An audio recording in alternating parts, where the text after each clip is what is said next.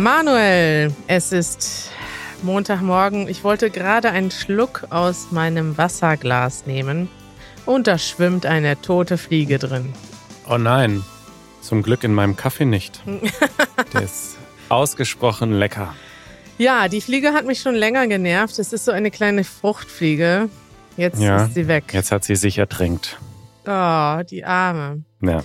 Ja, Manuel, es ist Montagmorgen, das dürfen wir verraten. Wenn ihr das hört, ist es Dienstagmorgen. Wie geht es dir heute? Wie war dein Wochenende?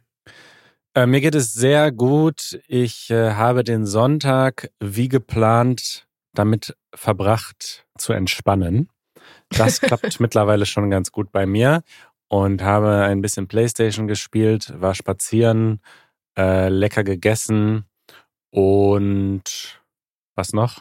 Eine neue Serie angefangen. Oh, toll. Also total normal, was man im Corona-Zeitalter, hätte ich bald gesagt, in den Corona-Jahren am Sonntag so macht. ja, interessant. Neue Serie, hast du da eine Empfehlung? Weil ich könnte auch mal wieder irgendwas gucken. Ich habe gestern nämlich nur YouTube geguckt und das war zwar erst ganz interessant, aber nachdem ich in so einem, wie nennt man das, in einem Rabbit Hole, gibt's das auf Deutsch, den Ausdruck? Nee, ich glaube nicht. Also nachdem ich versunken war, oder? Ja, nee, aber wenn du so eine Schleife guckst, du klickst eins, dann klickst du das nächste und das nächste und plötzlich beschäftigst du dich mit einem Thema, Ja. das dich vielleicht am Anfang interessiert hat, aber du musst jetzt auch nicht vier Stunden Dokus dazu gucken, weißt du? Mhm. Peter hatte das letzte Woche mit Pavarotti und hat dann uns die ganze Zeit irgendwelche Pavarotti-Ausschnitte geschickt. Und ich hatte das gestern mit Online-Hass und Online-Mobbing. Und es fing ganz interessant an, aber dann irgendwann dachte ich, boah, das ist jetzt voll der Downer. Das zieht mich voll runter, dass ich jetzt vier Stunden dazu geguckt habe. Ja, also ich muss sagen, ich finde leider keine Übersetzung dazu in meinen verschiedenen Lieblingswörterbüchern. Büchern. Ja, dann müssen wir das wohl eindeutschen. Ich bin in einem Kaninchenloch verschwunden.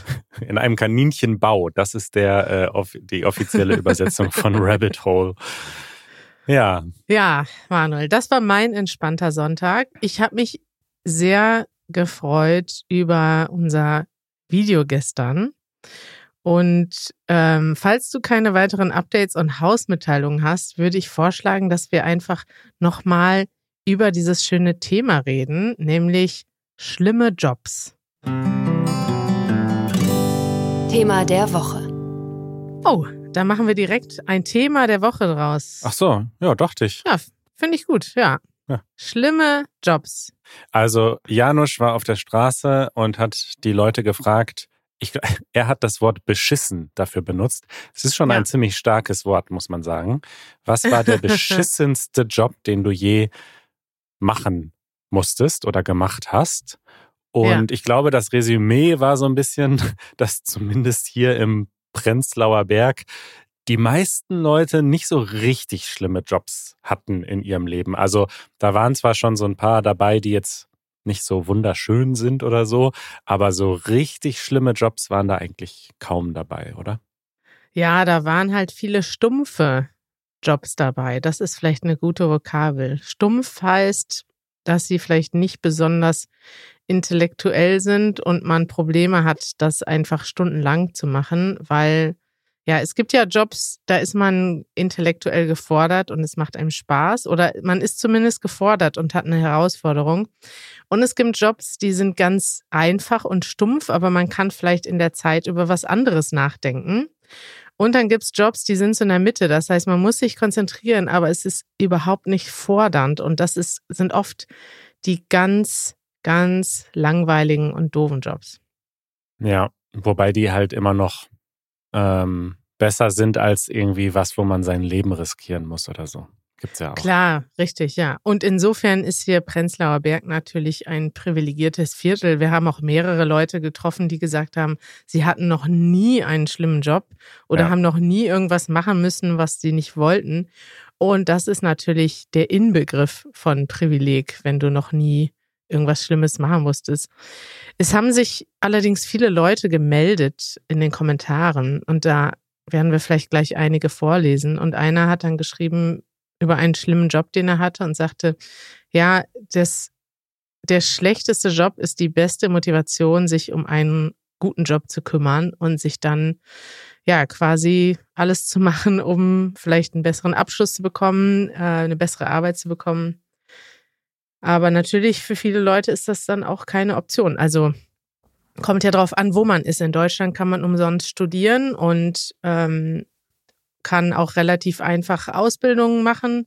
In anderen Ländern ist das ja auch mit viel Geld verbunden. Ne? Also ja. wenn ich mir so angucke, wenn ich mal so Reportagen aus den USA angucke, dass du da teilweise, du brauchst ja irgendwie 30, 40.000 Euro für ein Studium und wenn deine Eltern kein Geld haben und du keinen Kredit bekommst oder vielleicht bekommst du einen Kredit und kannst den später nicht abbezahlen. Also das ist ganz schön ja wesentlich schwieriger, da aus so einer familiären Armut rauszukommen, als das in Deutschland ist. In Deutschland ist, wir haben zwar schon in einem privilegierten Stadtteil gedreht, aber es ist auch generell einfacher, würde ich sagen, in Deutschland.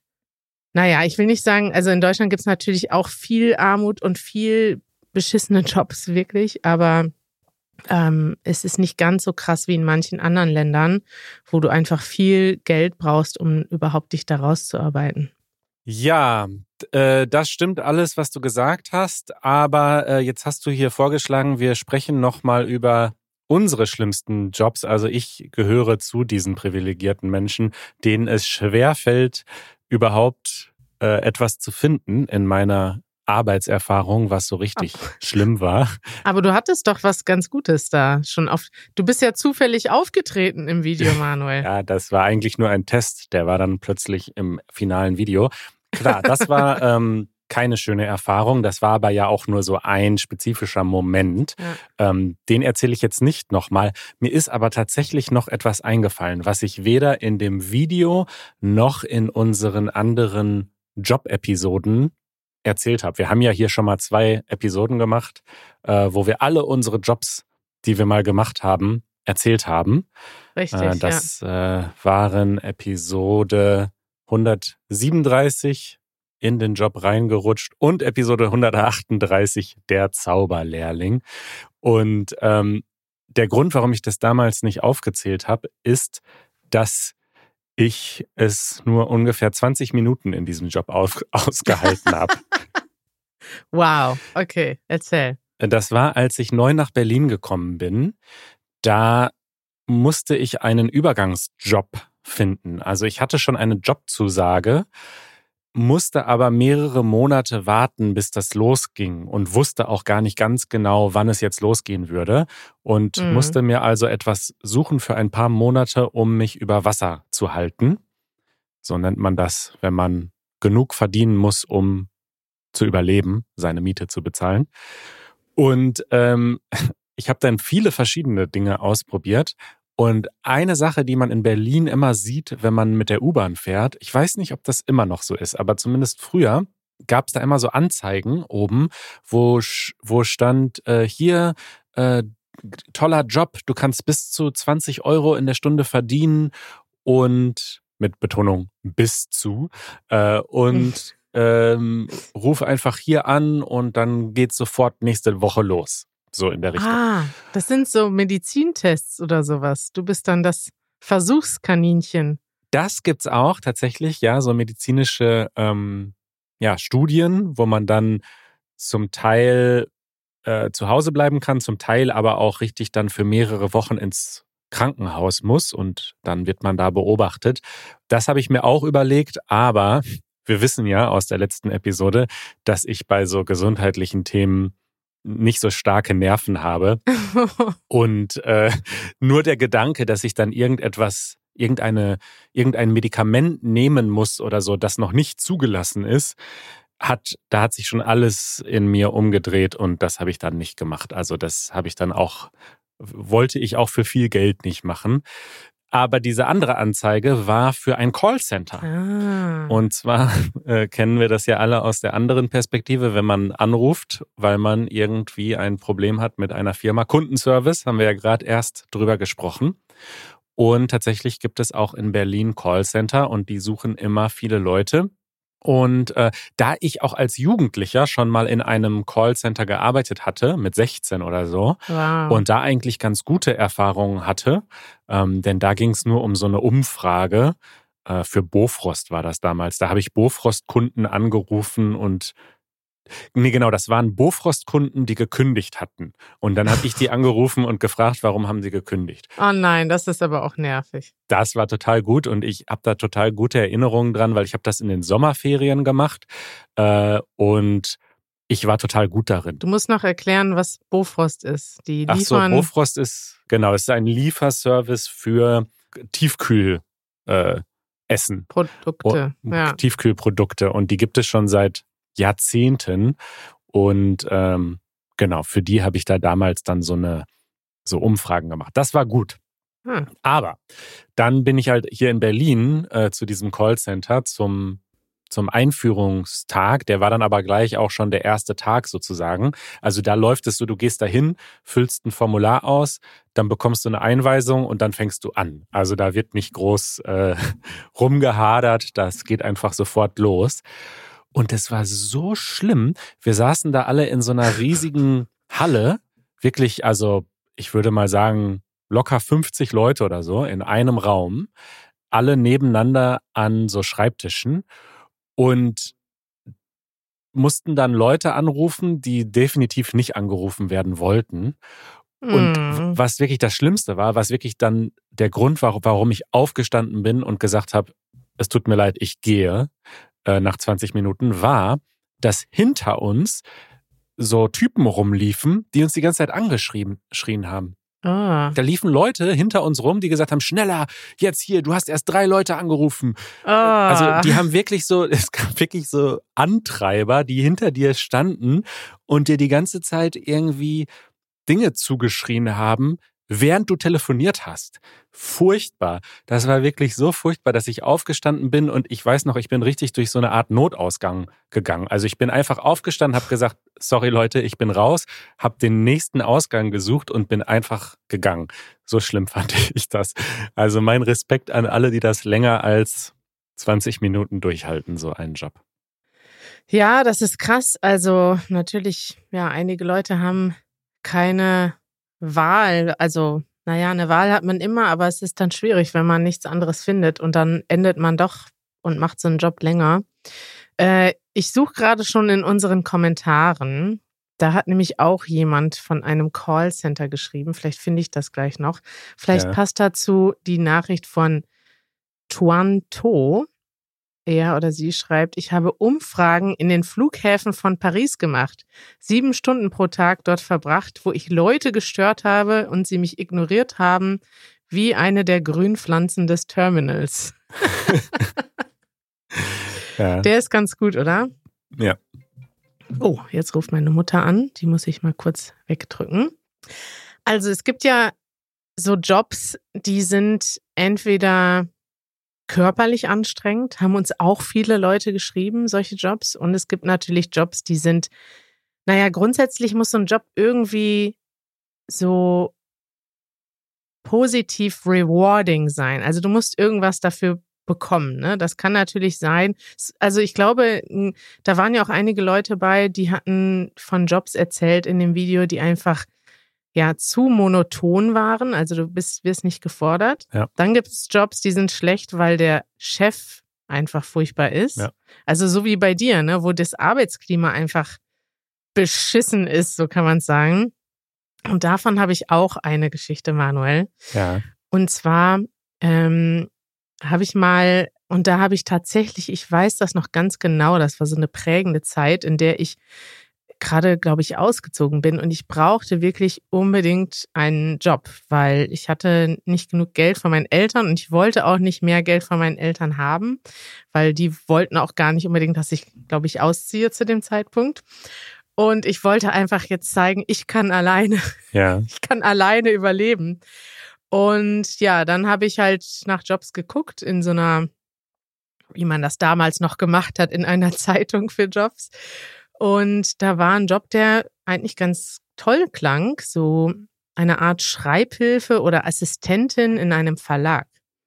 Und dann bin ich da angekommen Und ich wusste vorher wenig über den Verlag, außer dass sie wirklich ständig Jobangebote ausgeschrieben haben, was ja schon mal ein schlechtes Zeichen ist. Denn wenn es dort immer Jobs gibt, also entweder heißt das, die Firma wächst, toll, Ja. oder es kündigt jede Woche jemand. Jo. Und ich wurde dann auch äh, da eingearbeitet oder begrüßt von, also es, das war wohl ein Sekretariat in einem Verlag, wo ich arbeiten sollte. Und da sollten eigentlich fünf Leute arbeiten, da war aber nur eine. Und ich sollte dann eine dieser offenen Stellen besetzen. Und das Mädel, das da gearbeitet hat, die sagte nur, ja, also, ja, schön, dass du da bist. Ehrlich gesagt arbeite ich dich gar nicht erst ein, denn die Chance, dass du nach einer Woche gekündigt wirst oder selber kündigst, ist sehr hoch. Wa- Was solltest du da machen? Du solltest Texte schreiben. Texte schreiben, abtippen, Briefe rausschreiben, so Korrespondenzarbeiten, eigentlich so Sekretärinnenarbeit. Und ich dachte, ja, das ist ja eigentlich gut, so ein Bürojob, das kann ich doch gut irgendwie. Und dann habe ich auch nach einer Woche rausgefunden, warum da keiner arbeiten wollte. Das war einfach so ein furchtbarer Chef, der die ganze Zeit naja, wir mussten irgendwelche verrückten Sachen machen. Wir mussten für ihn, der hat immer auf so einem alten Diktiergerät noch aufgenommen. Und ich musste mir das dann mit so einem alten Kopfhörer anhören und abtippen. Und das waren halt irgendwelche Briefe, die er geschrieben hat, manchmal offiziell und manchmal aber auch einfach private Sachen. Das heißt, er hat dann im Prinzip seine Angestellten dafür benutzt. Und ich musste dann zum Beispiel so, äh, Liebesbriefe. naja, so Besch Beschwerdebriefe an die Sparkasse schreiben Aha. warum sie sich denn äh, anmaßen würden, ihm 20 Euro Kreditkartengebühr zu berechnen. Oh. Und der hat da drin so herrliche Formulierungen benutzt, aber das waren schon fast so bedrohliche Briefe. Also es war so ganz unangenehm. Und ja, nach einer Woche habe ich das tatsächlich, also ist mir irgendwie schwer gefallen, weil ich brauchte eigentlich das Geld, aber ich habe dann trotzdem gekündigt, weil das Betriebsklima Hm. auch ein gutes Wort. Das war so unangenehm und die Leute waren alle, die hatten so Angst vor diesem Chef und ich habe dann später noch andere Geschichten gehört, dass der immer mit so einem, also in manchen Abteilungen war das richtig so, wenn sie den Schlüsselanhänger von ihm hörten, also du hörtest schon, wenn der über den Flur ging, dann haben die Leute so richtig Angst bekommen und haben sich ganz schnell ganz ordentlich hingesetzt, Oh weil sie Angst hatten, dass er sie gleich schikaniert. Also sowas ist irgendwie furchtbar, wenn man solche Chefs hat. Und Ja, Ja. generell Betriebsklima, wie du schon gesagt hast, wenn man sich unwohl fühlt, also wenn man Vollzeit arbeitet, dann verbringt man ja acht oder neun oder zehn Stunden am Tag an diesem Ort. Und wenn man sich da unwohl fühlt oder in irgendeiner Weise Angst hat sogar, das ist ja so eine psychische Belastung. Also das ist wahrscheinlich das Schlimmste. ja, ja, klar. Und so eine psychische Belastung kann unter Umständen genauso schlimm sein wie eine körperliche Belastung. Ja. Und ich weiß das noch so, also ich weiß diese, ich erinnere mich so gut an diese Zeit, weil das damals wirklich für mich schwierig war, dann diesen Job aufzugeben, weil ich hatte ja nichts anderes. Und ich weiß noch, als ich das dann gemacht habe, habe ich mich eigentlich gut gefühlt. Und dann habe ich zufällig einen Anruf bekommen von einem äh, Unternehmen, wo ich früher ein Praktikum gemacht hatte. Und die meinten, hey, wir suchen unbedingt einen Werkstudenten und du wurdest uns empfohlen. Und ähm, und ich dachte so, das war richtig cool, weil dann habe ich da einen Job bekommen, den habe ich auch mein ganzes Studium lang gemacht. Äh, Und da war ich richtig glücklich und da habe ich richtig viel gelernt und es war ein schönes Team und ähm, ja, Mhm. das war genau dann in der Woche, nachdem ich das gekündigt hatte. Und ich dachte einfach, das war so richtig so ein Wink des Schicksals, wie man so schön sagt. Ja. Werbung. Werbung. Wir sind heute gesponsert von iTalki, unseren Freunden bei iTalki. iTalki, was ist das? Äh, iTalki ist eine App und eine Website, auf der ihr Deutsch lernen könnt und viele, viele andere Sprachen. Und Kari, wie funktioniert das Ganze? Wenn ihr mal selber sprechen wollt, also bei uns hört ihr ja schon zu und ihr verbessert euer Hörverständnis, aber als nächsten Schritt ist es natürlich gut, selber Deutsch zu sprechen.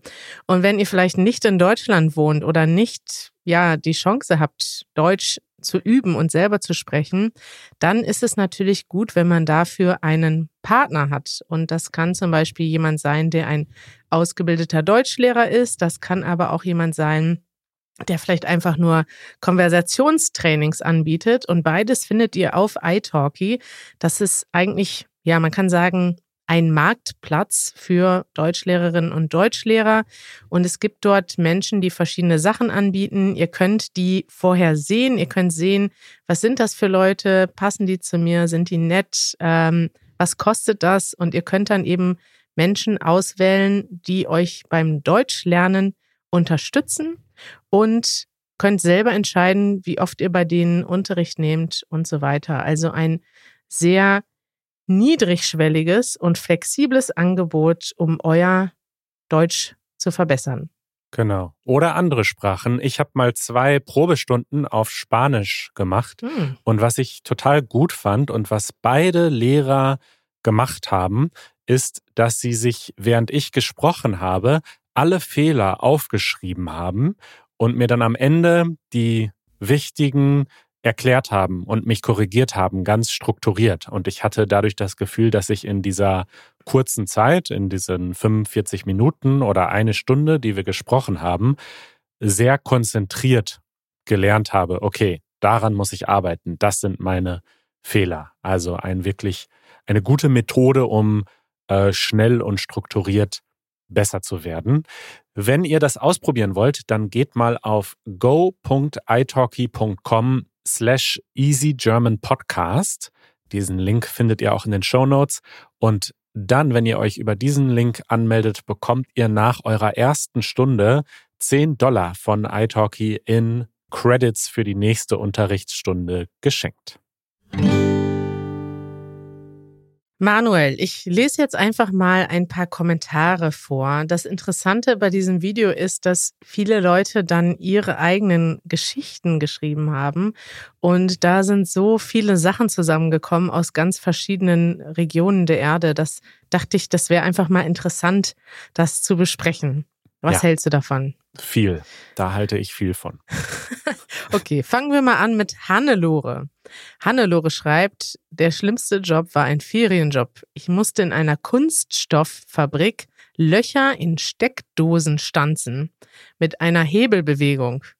Guck mal, jetzt wissen wir, wie diese Löcher in den Steckdosen entstehen. Die werden gestanzt. Ich wollte gerade sagen, es gibt so viele Dinge, da macht man sich nie Gedanken drüber. Ich habe auch letztens ein Video gesehen ähm, auf Twitter war aber, glaube ich, von TikTok, ähm, wo gezeigt wurde, wie die Löcher in die Jeans kommen. Also heutzutage kauft man sich ja Jeans schon mit so Löchern drin. Also ich nicht, aber manche Leute.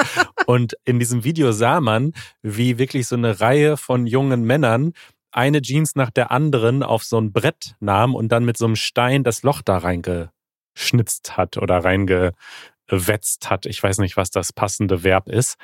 Wow. Das ist krass, da macht man sich nie Gedanken drüber. Also du meinst so Jeans, die schon mit Löchern verkauft werden, so ein Used richtig, Look, sowas. Richtig, richtig. Ja, das ist ein Trend, richtig. Schön. Es ist auch ein völlig verrückter Job. Stell dir vor, du hast eine neue Jeans hergestellt und dann machst du das industriell wieder kaputt, weil das ja. ein Trend ist, das ja. mit einem gebrauchten Aussehen zu verkaufen. Da machen die Steckdosenlöcher schon mehr Sinn, ne, weil die braucht man. Ja, richtig. Aber ich kann mir vorstellen, dass das heutzutage vielleicht auch ein Maschinenjob ist. Also ich kann ja. mir kaum vorstellen, dass das nicht heutzutage von einer Maschine gemacht wird. Auf jeden Fall sagt Hannelore, sie musste diese Löcher in die Steckdosen stanzen und das war unglaublich ermüdend, langweilig und stupide. Die Luft im Raum war natürlich sehr schlecht. Abends war ich total fertig. Ich bin in, ich habe in den drei Wochen auch keine Freunde getroffen. Die Bezahlung war aber gut und ich habe mir ein paar schöne Sachen gekauft. Würdest du Schön. sowas machen, äh, Manuel? So ein Deal, äh, schlechter Job, aber Kohle, um was Gutes zu kaufen? Ich glaube, mein äh, wichtigstes Kriterium bei solchen Jobs wäre, darf ich dabei Podcasts hören? Weil ich habe so eine lange Liste an Podcasts, die ich gerne hören möchte und aber keine Zeit dafür habe, dass wenn ich bei so einem Job dann acht Stunden Podcasts hören könnte, dann würde ich es wahrscheinlich machen. Wenn nicht, hm, schwierig. Stimmt, das wäre ein Traumjob eigentlich. Man kann was Stupides oder Stumpfes machen, wenn man dabei Podcast hört. Apropos Podcast hören, ein ganz ja. anderes Thema. Hast du schon mal beim Zahnarzt Podcast gehört oder Musik? Nee, ich habe da oft, wir haben da schon mal kurz drüber gesprochen, glaube ich. Ich ähm, würde das einerseits gerne machen, andererseits hatte ich sehr lange oder eigentlich noch nie so etwas, was wirklich lange gedauert hat, also so eine richtige Operation oder so. Und Schön. ich hätte einfach Angst, dass ich irgendwas Wichtiges verpasse. Weißt du, dass der mir dann irgendwie was ganz Wichtiges sagt, was weiß ich, strecken Sie mal die Zunge raus und dann höre ich das nicht, weil ich den Podcast höre. Deswegen ja, versuche ich mich in meine Gedankenwelt zu flüchten Ja. und über irgendetwas Schönes nachzudenken, höre aber trotzdem zu, ob irgendeine wichtige Information kommt. Hm, das würde ich gern mal wissen, worüber du so, in welche Gedankenwelt du dich beim Zahnarzt flüchtest. Ja. Wilhelm hatte einen echten Scheißjob. Er schreibt, ich habe in jüngeren Jahren beim Juwelier gearbeitet. Ich musste den ganzen Tag Ringe und Ketten polieren. Ich saß an einer Drehbank, wo mei wobei meine Finger mitpoliert wurden, bis sie geblutet haben. Oh. Oh. Dazu waren allerlei chemische Dämpfe in der Luft. Der einzige Ventilator war steinalt und man wurde schlecht bezahlt. Ich bekam den Mindestlohn von 3,50 Dollar pro Stunde. Eine Gehaltserhöhung kam nie in Frage. Krass. Also, das muss schon ein bisschen länger her sein mit den 3,50 Dollar. Ich, aber ähm, ja, da sieht man mal, was es so oh, für. Jobs gab. Das hört sich richtig schlimm an. Als ich bei Burger King gearbeitet habe, die Story hatte ich ja im Video erzählt, wenn gerade nichts los war, äh, was häufig war, weil wir in der Nähe von so einem Kino waren und wenn gerade kein Film zu Ende ging, dann war immer alles leer. Da mussten Mhm. wir immer die ähm, diese Hocker und Stühle und Tische, die haben unten so Metall und das mussten wir dann immer polieren.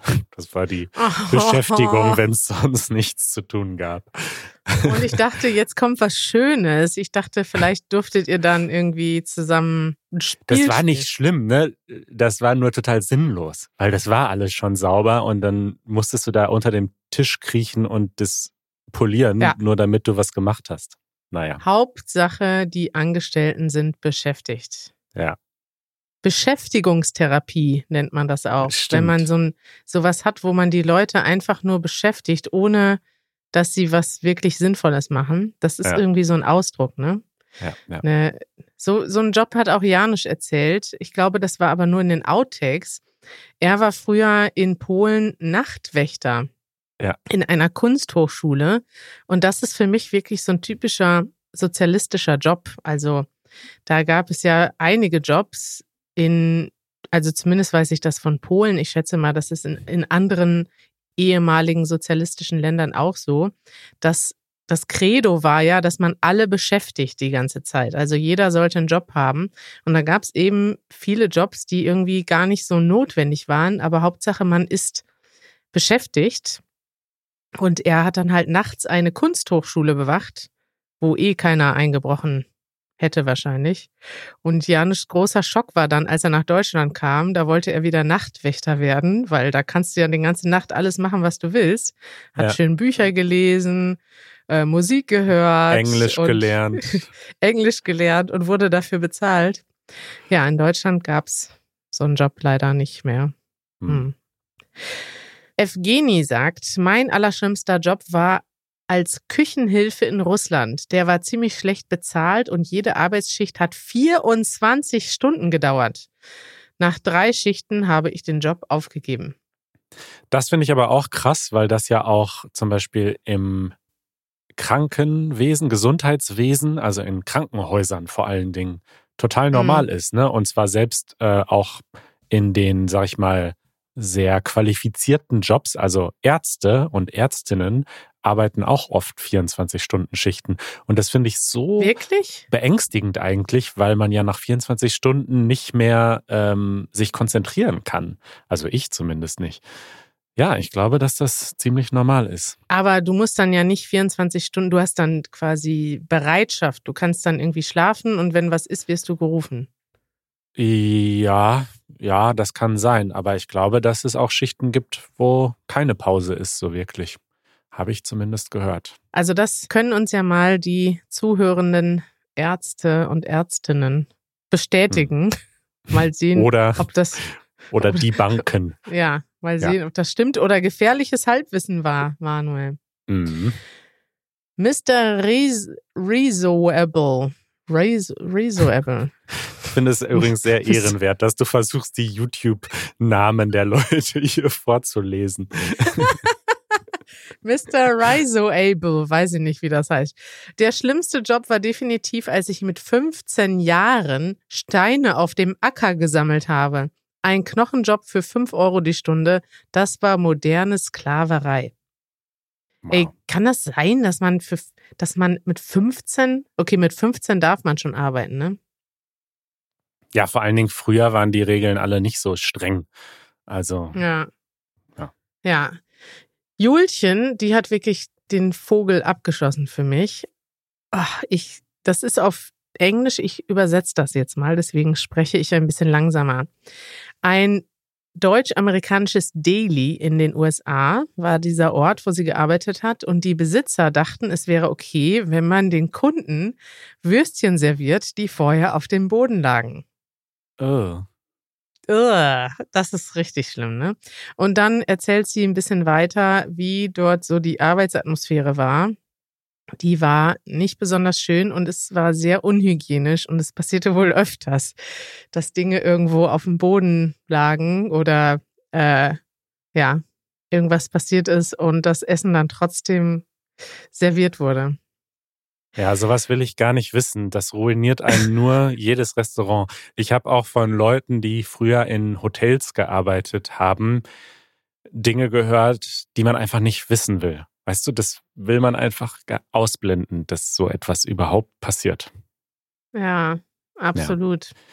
Ja. ja. Hier, ach, jetzt kommt ein Job, der erinnert mich, ich, das ist der letzte, den ich vorlese, der erinnert mich ein bisschen an deine Callcenter-Geschichte. My Lovely Bunny Life schreibt, mein beschissenster Job war in einem Videospielladen.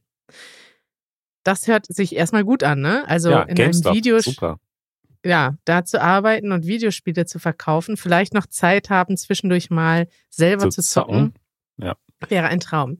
Also, dieser Videospielladen hat überwiegend gebrauchte Videospiele verkauft. Ich sollte ständig den Leuten Versicherungen für Produkte aufzwingen, selbst wenn sie schon zweimal Nein gesagt hatten. Es gab mhm. nämlich Listen, welcher Shop wie viele Versicherungen verkauft hat, und mein Vorgesetzter machte dann immer Druck. Ich kam mir vor wie ein Versicherungsverkäufer und nicht wie eine Aushilfe im Videospielladen. Ich habe es nur zwei Monate da ausgeladen, ausgehalten. Da gibt es in Deutschland mittlerweile ganz gute Gesetze. Man darf nämlich so Versicherungen als Verkäufer gar nicht mehr empfehlen.